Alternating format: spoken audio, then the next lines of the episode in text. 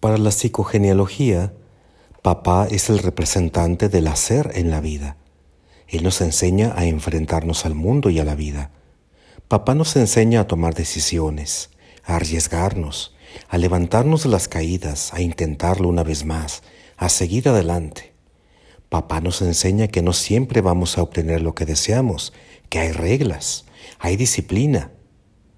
Papá nos aporta también seguridad y estabilidad en la vida.